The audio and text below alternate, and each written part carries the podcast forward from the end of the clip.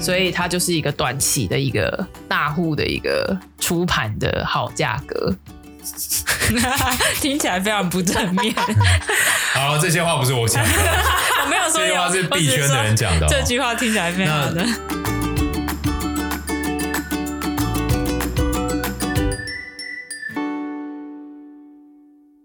好，欢迎来到 Hugh 说财经，我是 Hugh，我是 Sarah，跟大家一起回顾一下上周可怕的市场哦。呃，三大指数全面崩跌，都跌四到四点七个 percent。纳斯达克科技类股是跌最多，跌到五点七七哦，年至今已经跌到二十七个 percent。那其他比较抗跌是大型类股的道琼嘛，年至今是跌十五趴。那 Russell 两千跟标普五百年至今都跌十八到十九个 percent 哦。那上周欧洲是跌一点九五，那日经是跌一点三七，然后上证上周也是跌四点六六，香港恒生是跌四点二二哦。那香港恒生的年至今是跌二十点七四个 percent，上证的年至今是跌十四点五五，那欧洲五十是跌十八点五七，那日经一样是相对抗跌哦，年至今只跌二点七，但因为日元是大贬，大贬嘛，嗯那大家可能会想说，诶，那为什么日元大贬会会股就市是会比股市较会这么平好坦？嗯因为日本其实是一个很强的出口国嘛，所以它换算成他们这个财务收入营收，其实是会等于营收会很大幅度的成长，因为今年日元贬这么多，对那这个带动的可能就是，比如像他们现在会面临很高的通膨压力嘛，嗯因为进口很多东西物价就会变很贵，这样。贵，那也会带动新一轮可能整个出口导向为主的国家的经济风暴。这我们之前有一集有聊到过，对对嗯，好，那上周的话，油价是跌了二点八七个 percent，西德州原油是来到八十五点三，那金价的话是跌三点七一个 percent，来到一千六百七十六块。那这主因其实当然是第一个美元很强，然后第二个我觉得现在供需的状态，市场的需求开始减缓。可能很多经济学家在讲预期，但是因为对对于景气衰退的真的实际面，其实真的就已经在反映了嘛，所以油价才会，即使在 OPEC Plus 他们都一直在讲说，你只要再跌，我就要再减产，嗯，都还是继续跌，其实对就是代表需求端需求需求端是出问题的哦，这个大家要谨慎注意。那我们看一下一些我们认为重要的比值哦，美国十年期国债殖利率从三点三一来到三点四四四五，好，那在今天我们录音的时候已经已经3.5撑多破了三点五哦，嗯那当然主要原因就是八月的 CPI 指数又比预期来的高嘛，虽然比七月来的低，好，所以呃，今天跟明天我们就知道 Fed 到底要呃升息几要升码级嘛，以及对后市的看法。然后这个大型类股与小型类股的比值基基本上没有什么动，因为就是都一起跌。然后新市场跟全球市场的话，上周是新市场表现相对比较抗跌哦。然后恐慌指数上周是飙升十五点四个 percent，从二二点八来到二六点三。那佣金比的话是小涨一个 percent，科技跟传统类股的比值是跌了一点三一，也就是说上周的科技类股相对比这个传统价值股是跌得更多的。好，那我们一起看一下一些产业趋势哦。那周对于大盘还相对强劲的有公用事业、医疗保健、非核心消费、金融、核心消费跟能源。那周对于大盘是走弱的有通讯媒体、工业、资讯科技、不动产跟原物料。那我们看一下，从 ETF 看一下这个每个月哦，产业跟金流同步增加，然后也对于大盘相对强，就比较抗跌的有什么？有一有公用事业，那最大 ETF 有 XLU，啊，过去一个月是跌四点一六个 percent。那再来是医疗保健，最大 ETF 是 XLV，过去一个月是跌四点一二个 percent。再来是核心消费，最大 E ETF XLP，过去一个月是跌七点二六个 percent 哦。那再来金融，最大 E ETF XLF，过去一个月是跌五点四三。那非核心消费是 XLY，过去一个月是跌五点七二，啊，这个是虽然都是跌的，但是它的产业相对大盘是抗跌，而且的确看到他们的 ETF 是金流增加的嗯是在被持续买进哦。那我们反之，我们看一下是相对大盘更弱，然后金流也持续在被卖出的有几个产业，有六个啊、五个，不好意思。啊，第一个是不动产，最大 ETF 是 VNQ 啊，跌了九点二七个 percent 哦。那我相信就是因为升息会带动新屋，就是买卖成交价格开始下跌嘛，好，可能就会开始影响这个行情价格。那对于不动产的价格影响影响嗯就会有冲击哦。那再来是通讯媒体产业哦，最大 ETF 是 XLC，过去一个月是跌了九点六个 percent，啊，里面的主要持股有 Google、Facebook、Netflix、Disney 等等哦。那再来是工业哦，最大 ETF 是 XLI 哦，那过去一个月跌了九点七四个 percent 哦。那最大的持股有 Honeywell、UPS、UNP、波音、开拓重工等等。那再来是资讯科技，最大 ETF 是 VGT，啊，过去一个月跌十二点六五。那有苹果、微软、NVIDIA、Visa、Mastercard、PayPal 等等哦。那最后一个是原物料，最大 ETF 是 XLB，过去一个月跌七点九二个 percent。那里面主要持股有林德、宣伟等等。好，那这以上就是产业跟大环境的状况，给大家做一些参考。接着我们来到分析师时间哦。那这一次的主题几乎没有什么好消息，几乎都是不太对，那第一个就是是全球性货币紧缩达到五十年来最大哦。世界银行预料经济衰退是在所难免哦。那世界银行的研究估计啊，二零二三年全球 GDP 增速将放缓至零点五个 percent，人均 GDP 将下降零点四个 percent。如果真的是如此的话，将符合全球经济衰退的技术定义哦。报告作者称，全球同步收紧货币与财政政策可能会有助降低通膨。然而，由于这些政策在各国之间高度同步，它们的影响可能会相互叠加。收紧金融状况将使全球经济成长放缓的速度比预期来得快。其实，我觉得他讲到一个很大的重点，就是各国都同步。你看，以前美国在升降息的时候，日本跟欧洲基本上就还是老神在在，我就是把利率是负利率嘛，对对不对？那你看，现在连欧洲都开始快速的升息，升息英国也快速的升息，然后全世界都在进入这种高度收紧银根、要对抗通膨的这个状态。我觉得，那个加成效果是对很啊恐怖的。就像之前我们在讲股市一样，就是你的本益比会会被调降，嗯，但是你的展望、你的营收也会再被调降，对你就会有一个加成效果，它可能会让股价在往下跌的时候会跌得更快。但是大家听可能会觉得啊，那好像很恐怖，但是反过来啊，你在涨的时候也是加成效果，对，没错，对不没对？错所以不能说成也加成效果，而是说这就是市场的一个样貌嘛。嗯，接受它以后，因为我觉得这些都会是就是过程都是过程。你这一两年是惨，你未来几年可能变好，那你可以就透过这一两年的学习，掌握到未来你要把握的牛市的要素是什么，这样好不好？那世界银行鼓励各国央行清楚传达政策措施啊，因为当央行或者是当政策制定者讯息传递的越清楚，越知道该怎么做的时候，就意味着什么？就是他把市场的不确定性降低了。对其实市场不怕坏消息，它只怕到底还有多少坏消息。它怕的是不确定性。嗯，你今天给我很糟很糟的消息，我就一次反应完，接着大家就开始来重新定价了。对假如坏时坏事时光已经过了，那接下来好时光哪时候来，会怎么来？这样，哦，所以世界银行总裁就表示哦，全球经济成长正在急剧的放缓，随着更多国家步入衰退，经济还可能出现进一步放缓，并担心这样的情势持续下去，对新兴市场与开发中经济体会造成毁灭性的长期后果。我得说，我们真的都在经历历史。对啊，对啊其实这是很严重的历史事件，对啊，嗯当世界银行的总裁都讲出这么重的话，我觉得我们必须要为未来多做一些准备啊。好，接着我们来看一下八月 CPI 高于预期，机构们预期未来联总会将持续升息哦。那我们看到八月呃超乎预期的是服务价格持续在飙升，食品价格也持续在飙升，能源是有萎缩一点。那服务跟食物，尤其像服务这个薪资水准嘛，哦，这个会影响的就不会那么短就结束。然后因为房价，因为利率，所以让很多人往租金那边走。对，现在固定的房贷的利率对，到已经到六 percent 了，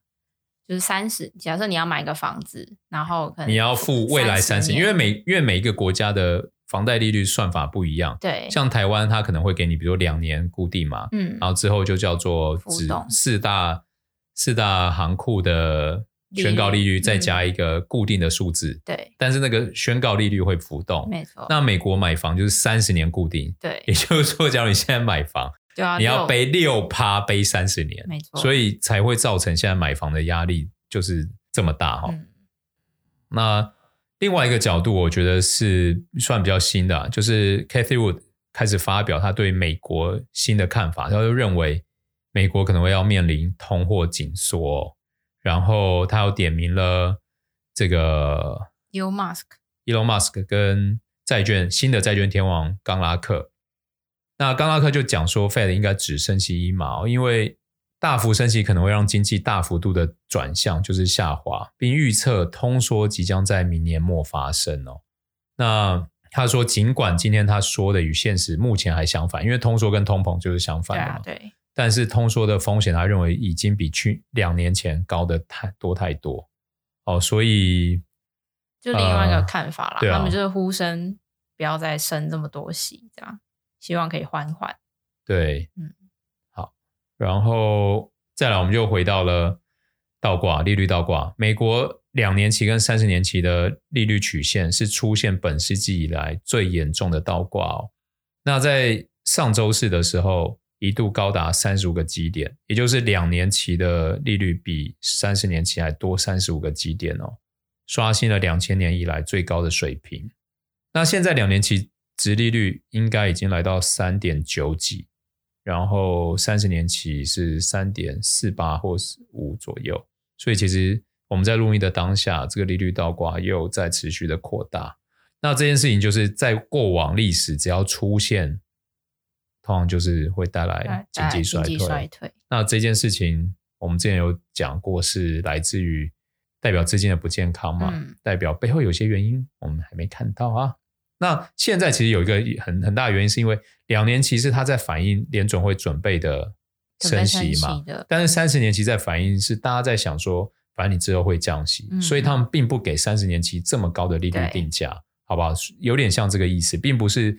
我要澄清，不是不是有什么风险要发生，好不好？是这样，因为大家认为联准会的动作会很快，会很快地升上去，然后再很快地降下来，嗯所以定价就这样给，好是这样，好，然后下一则是美国银行的基金经理人调查显示，这些基金经理人超级看空股市的，有五十二 percent 的专业的投资人，他们表示他们正在低配股票，然后有六十二 percent 的专业投资者表示他们正在超配现金。那这两个指标都是创下历史的新高。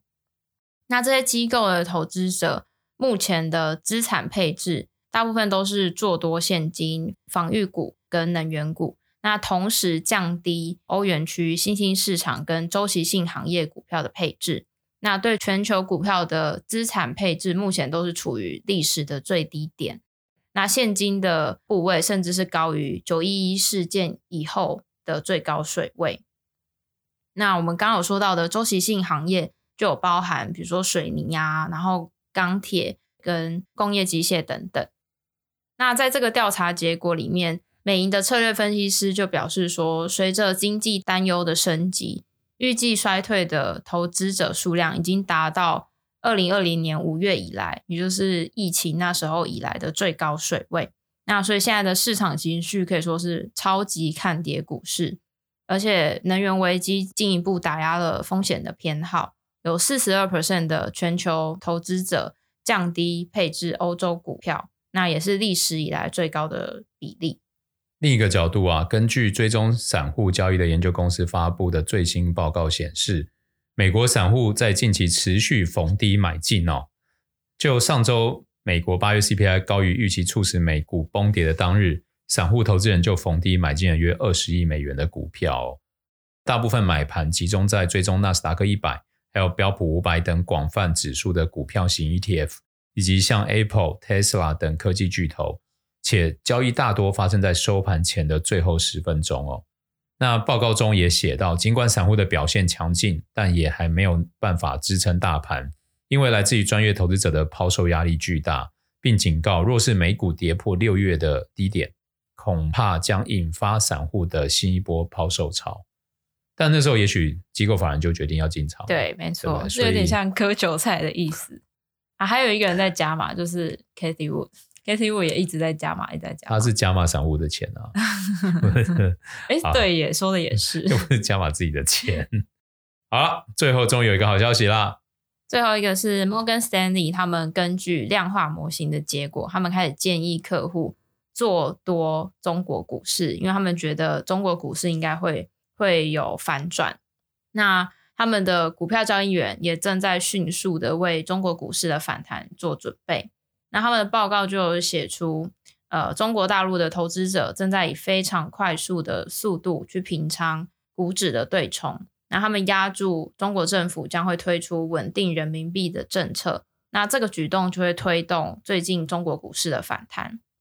那他们在这个演算法当中引用了三个因素，表示这个市场的情绪已经触底了。第一个就是沪深三百跟沪深五百的期货进行对冲的需求，已经是二零二一年十月以来的最低水平。那所以就可以看到，看涨期权远比看跌的期权还要受欢迎。那这个在历史上是一个比较反常的现象，所以也代表着隐含的波动率比较低。那第二个因素就是北向资金净流入已经达到今年以来的最高水平。那这可以显示一些海外的基金开始压住中国经济的复苏，但是考虑到各种宏观经济的阻力，股市上涨的预期可能会比较有限一点。那第三个因素就是全球大多数国家都是通膨，那所以中国的股市可能就会成为投资者规避通货膨胀的一个港湾。那这三个就是他们在量化模型当中使用的三个因素点，好，反正我们之后再来看看摩根斯丹利在最近的罕进。准不准？对啊，他们只是说我们做好准备了，但还对还没有加码。好了，啊那个最近币圈有很大的变动，所以我们在最及时的时候又为大家找来了命大师来为我们再更新一下最近。币圈的情况，那我们一起来欢迎 一下， Hello，大家好，我又回来了。他真的还蛮及时，他大概就是前天赖我 吧。嗯哎、但其实他那时候问 Hugh 那时候问我的时候，我还想说，哇，他这礼拜要分享什么主题？然嗯后我就还上网找了一下最近有发生什么新的事情，或是看一下我的 Telegram，因为币价最近其实一直都没有什么太大的起伏。，对因为其实照昨天收盘，其实比特币现在还是在两万以下嘛。嗯对啊，然后最近又跌了，，对，然后甚至那个 ETH 就是嗯已经一万一千三以，太币现在对就是回落一千三，哇，之前八月的时候有到两千呢，对，好快哦，然后一下就又到一千三。其实八月的两千就跟我们今天想要分享的主题蛮有关系。哦嗯就是呃，关于其实就是最近其实以太坊才完成了那个二点零的升级。二点零是什嗯么？什么叫二点零？我们知道区块链其实就是一个呃有共假的识东西共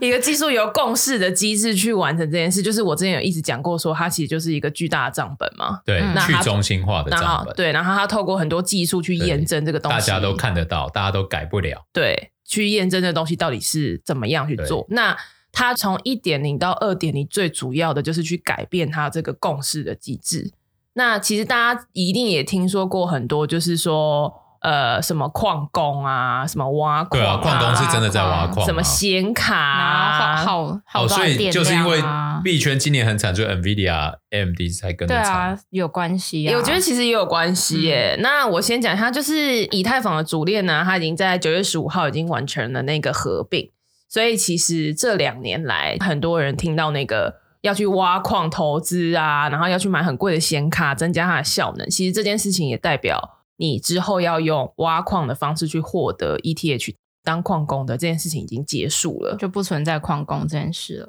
不存在在以太坊的链上。只有就是以只有以太坊不存在，因为比特币现在还是可以挖矿啊，因为比,、哦比特币跟以太币其实是两个完全不同的共识机制，一个嗯叫做、呃以太币叫做 POW，就是 Proof of Work，就你有做，你有做工，嗯你有做工我就我给就给你就钱我。就给你钱钱。然后以太坊现在其实它以前也是 Proof of Work，然后它从这个合并以来，它正式就是改为 Proof of Stack，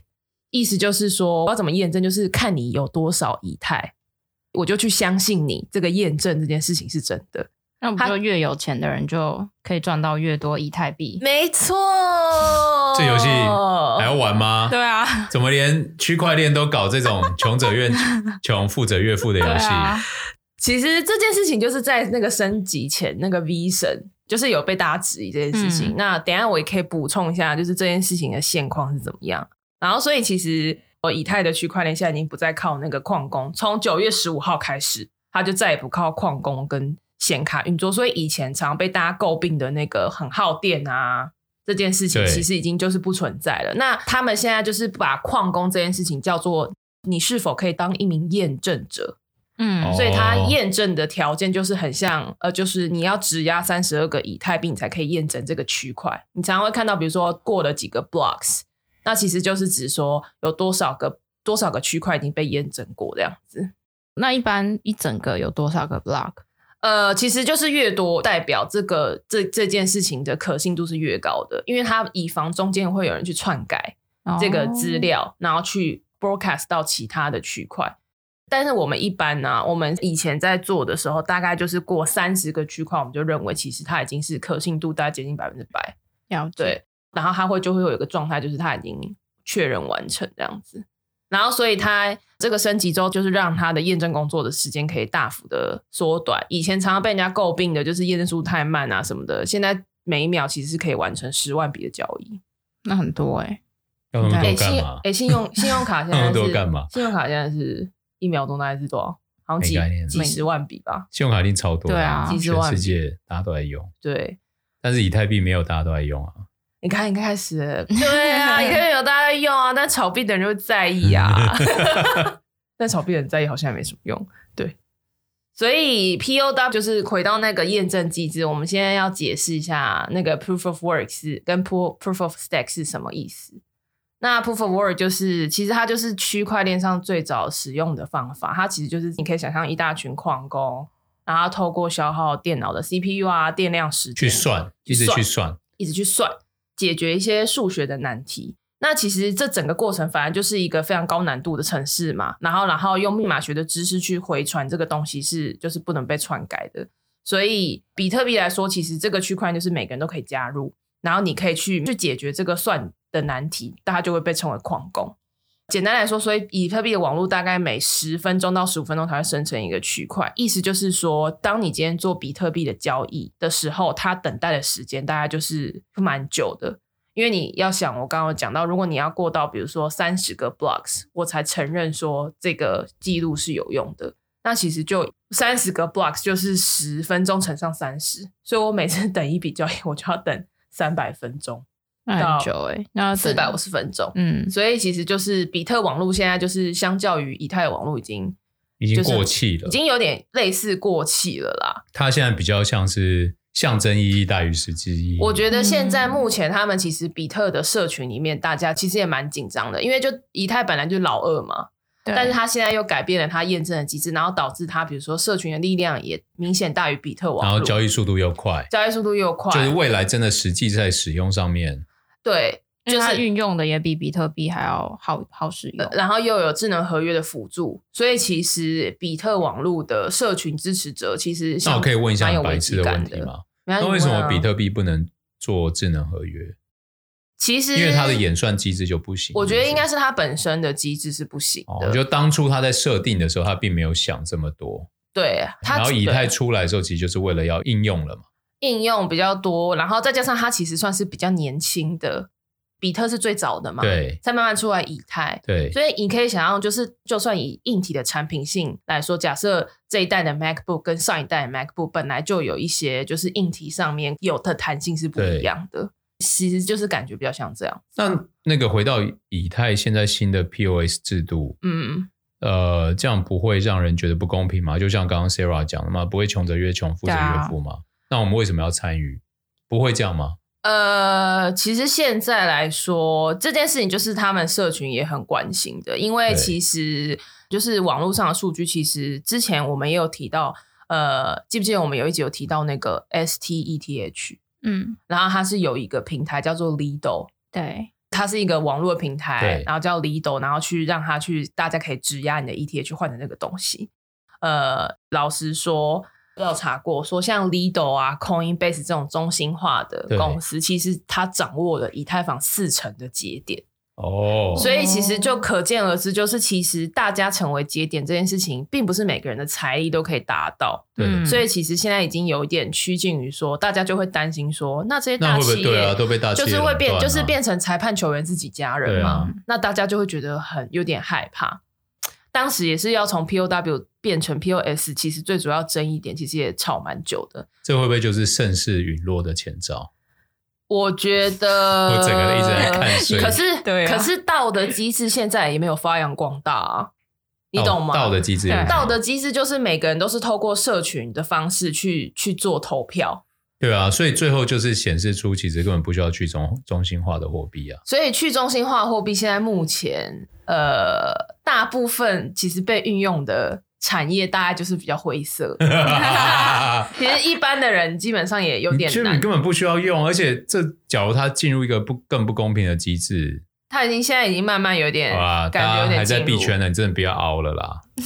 好不好？大最后我觉得可以当做风险大势大势所趋，我觉得好不好可以当风险投资啊，也没有到，因为我自己一现在个人啊一还个在币市场圈都啊。更不公平的时候， 进去的人只会越来越少。我游觉乐得园游乐园进去的人变游客变少，你未来要出来会越来越难。可是他会一直想办法吸引游客进去啊。对啊，那就是骗傻子啊！有，我今天在查资料的时候，那个旁边就写：现在跌了这么多，你还不进场吗？现在就是最好的超低多没对啊点。有，现在还有人会说，哎、过去比如说八月还七月，你有赚到那一波吗？什么什么涨八成，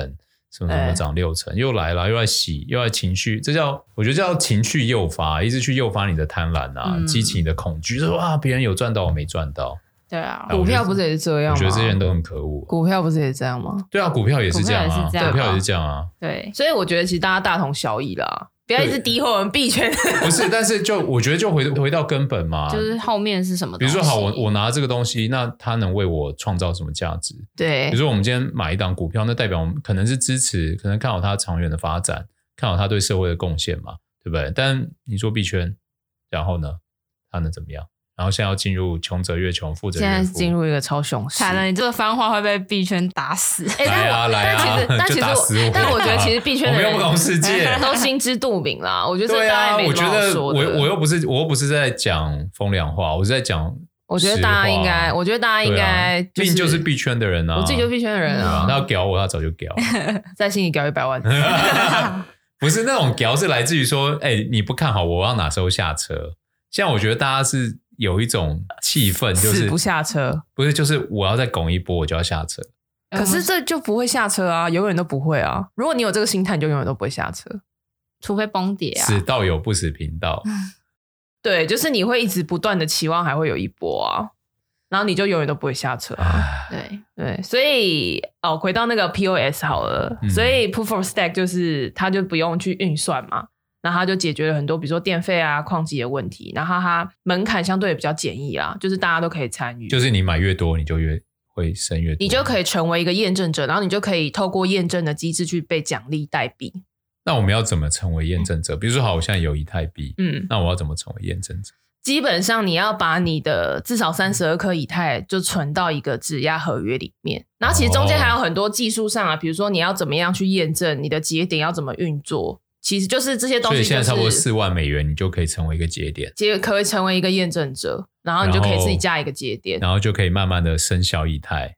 生小以太，但是那个速度是不会那么很慢快，因为你就是你要去验证你才有钱嘛，所以那如果验证这件事情是怎么做？验证这件事情对嘛啊，其实就是比当如说你有一个节点嗯，Sarah 有一个节点，我有一个节点，那我们要，我们是让它在电脑里面运算，还是电脑里面就是当今天有一个比如跑一说些城市？对，要跑一些城市，还是它放在那边，它自动会升？他要跑一些城市，因为当今天链上有交易产生对，你要去验证，就是哦，你要就去验盖印章。我们要去，等于我们要去当那个就是陪审团，就说哎，对对对对对哦对对，好，他对他对他对这样，然然后后你盖越多张，你就开始有越多的利息，利息因为薪水嘛，有点像这样，哦干这超不公有平。点你像啊是这个样子。然后看那两个交易所就掌握了四十个 percent 的节四点，十 percent 的节点，发明以太多欸币的人可以同意这件事情呢、啊你说 V 神吗？嗯，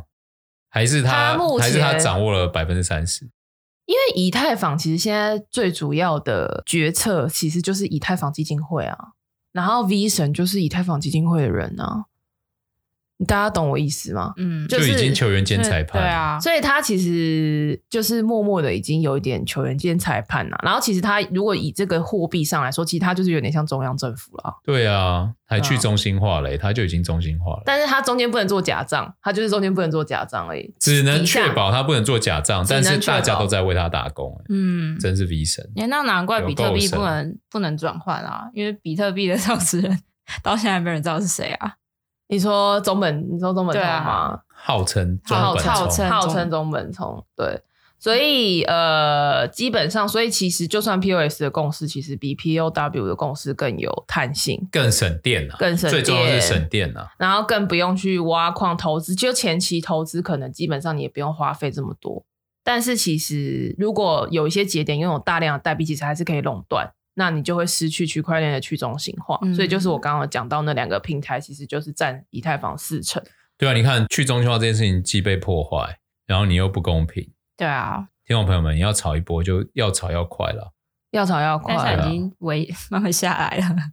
不是，我是说，就假如你，比要如你现在很便宜，要炒很快不然你现在很便宜，你想要炒嘛，你就跳进去，但你要要你可能设立一个对对对指引停点。对啊，嗯停对利停损点，所以就是我们刚刚讲到嘛，区块链三大特性就是去中心化，然后可扩展性跟安全性这件事情，就是目前面临去中心化就是面临一个蛮大的挑战，就是以太坊嗯，相关的这样。但是我们来研讨一下那个市场的想法啊。八月刚刚 Hugh 有讲到涨一波嘛，所以就在对它合并前，大家有对靠这个这个新闻或者这个技术上的进展突破对，然后炒一波。但是其实九月九号晚上七点，它就是一路九月十十号九了，月十号，但是后来它最近昨天我看大家就是说回落到一千三，一看千就是一个 V 啊，就下来了。对。所以上去其就下来实这个之前有讲过啦，市场上的反应其实就是哦，它就是一个新闻。但是如果当游乐园的人没有那么多的时候，它的币价当然就抬不起来嘛。嗯，所以它就是一个短期的一个大户的一个出盘的好价格。嗯 听起来非常不正 面。好，这些话不是我讲的，哦 我没有说这些有话是币圈的人讲的哦我只是说这句话听起来非那常的。 那那个今年要升那么多席，你币圈怎么可能好对得啊起来？命再帮带我们看一下 Luna，让我们其回实顾今回天顾会一请下露娜命来，是因为我那天我的笔电突然跳，微软的直接跳一个通知说，哎，Luna 在过去多久好像是大跌还是大涨？四十，它有一就是段大突然涨，就突然大涨嗯跳出来一个通知，然后啊我就想说，Luna 哦之前不是已经挂掉了吗？，对对因为我根本没有在关注嘛，我想说，哦哇，那我赶快来联系一下命。我说，哎，命，你最近是不是币圈有什么大事？他说有啊，什么什么，那就来讲一下，大概今大概天其实这样。然后大家其实现在市场上看的那个 Luna 是它后来新的 Luna，那跟旧的 Luna，比如你假如我是旧的 Luna 持有者会怎么样？没没关联，前一阵子 Luna 就是它不是狂崩猛崩对啊嘛，对然后那一阵子他们为了要换新链，对。所以它就是有一点，它做了一个机制，就是很像有没有民国时期的旧台币换新台那币，他为什么要换新链？因为他就发现，就是这个链，它目前就是已经被大家已经没有人要了，就是没有人要了，或那者他为什么不直接再发一个新的币？它等于是发一个新的币、对啊，但他用同样的名字啊，对啊，它就是延续那个，然后旧的币叫做 Lunic，L U N，他 C，就把旧的币换名字。对啊，是这样哦。对，啊，所以新的币它虽然还叫 Luna，天哪、命没但讲，我根本但是它已经不是原本的 Luna 了。我以为是再发一个类似，就不知道他的名字怎么改的。我以为旧的还是叫露娜，没有想到旧的叫 Lunic，所以 Lunic 的币价其实就是超级低，好像零点零零零不知道几吧，我忘了，反正就是超。对啊难怪那他些可以那个图这样突然飙对啊，升。那些 想要抄底旧 Luna 的好友们，已经就是嗯，我也洗碗，你不要不要再想了，不要再炒冷饭了。然后，但是就是我有截一个图，那时候中秋节前，它一个小时内一路上涨一百这 percent，我们会放到 IG 上面。对，然但是后图太经典了，然这后不止，这两千涨到六千八，哎，没有两块、啊，两哦，两块涨到六块八，六块七九，你对有看到我截的天图？哪它九月十一号晚上十点钟的时候，从二点二点六多吧，应该是两块哦，应该是才两对啊块，两涨到块六点七九天，哪、这造就多少财富自由啊？对，造就多少韭菜被割？但是都在被割，这是零和游戏。然后直到昨天完稿，还有回落到二点八七，对啊，所以它这一个月内震荡超过有没有300%有没有真三的百有哦趴？超夸张。，对，但是其实那个练新闻上没有讲到这件事情，但是他中秋节前其实就讲说，其实大家都认为是大户要跑路啦，就是大户要割韭菜，所以就先把它拱上去，先把它拱上去然，后大家就开始追。对，哎然后大户他就大趁户就机开卖始跑掉，开开始卖听。众朋友，这时候我就提醒大家，这个就叫做浅碟型市场最危险的地方，就是你几个做手是很容易把它拱上去，因为那时候没人要卖，没人要，对他们就我比如说好，我我们三个人，我 Sarah、Min 是做手，然后我们现在要做一个 B 叫，比如说 A B 好了，然后那个 Min 就卖给 Sarah，Sarah 再卖给我，比如说一块，我们就每一个人都加一块加一块，嗯我们这样加几遍，它就到十块了。然后这时候再放一个消息，随便放一个假消息，韭菜就来追了。那韭菜追价格又不涨的原因是为什么？因为我们三个人在倒货，嗯，然后倒一倒就开始崩盘，因为可能追的韭菜不足以吃我们倒的量，那它就会崩下去了。他就一路因为我往们下我我们三个人的目的就是要把手上的货出清全部嘛，出掉。啊对嗯那跟那个、他那个创办人，就是一直说被抓被抓没有关系。嗯哦，他们创办人最近争议就是韩国警方，因为刀矿是韩国人嘛，然后最近就是被韩国警方通缉，但是他到现在就是他在推特上面发了一个很嚣张的文，超好笑的，他写说。他就写说，为什么我要让大家知道我在哪里？那有三个条件可以让大家知道我在哪。第一个，你要跟我见面；第二个，你是我的朋友；第三个是你即将跟我见面。 不然我为什么要告诉你我人在哪里？然后他就是一直用推特的方式，就是呛，就是放话，这样哦子，还蛮有趣，就蛮有了趣解。韩国马斯克的个性其实蛮蛮特别， 跟美国马斯克也有的拼哦。哦，所以 Luna 是韩国人弄的哦，是啊，就是啊嗯他其中一个创办人是一个韩国人，哇哦他，那时候不是我们上次有说他不是被称为韩国的马斯克马斯克， Elon Musk。哦，韩国的 Elon Musk。对，所以我个人觉得 Luna 这个币是大家也不要再碰了啦，你们就玩一些什么比特币、什么以太就好了啊。这狗种狗币之类的，哎、狗狗币现在也没起色，因为马头顾就是马斯克，我们简称马头顾，就是他已经他就是一直反反复复操弄狗狗币，嗯，然后他现在其实，我觉得到今年底，我觉得因为发生太多事情了，比如说 UST 的事情，然后 Luna 的事情，然后三箭资本的事情，然后又升息，所以我三箭资本应该算是真的最重大的影响，最重大的对影响。所以我觉得到，然后再加上最近一直也是一直就是说要升息啊这些议题，所以其实我觉得币圈在今年，我个人是很我不太期望会有什么太大的牛市的一个迹象。我觉得今年大家就是盘着，然后偶尔小拉一下，让大家就是稍微嗨一点。要出货的赶快出，啊要啊要跑的赶快跑，啊跑完就大家聚回来安居乐业。大概我觉得大概目前的状态应该是这个样子啊，不太可能会有什么太什么什么牛市来临啊，什么这种 punchline。我觉得今年应该 不会出现在 币圈的任何新闻好里面啦。，命大事都这样开始了，还在币圈的朋友们大家自己注意，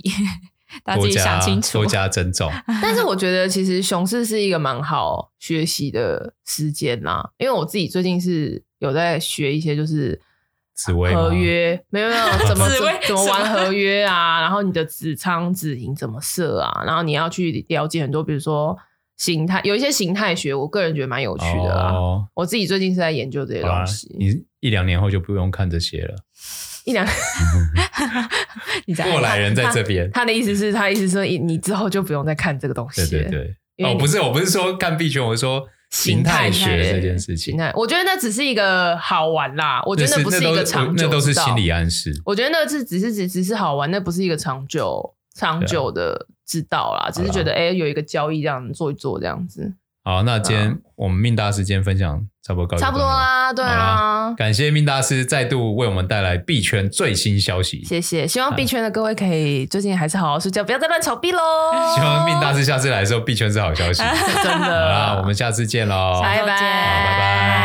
拜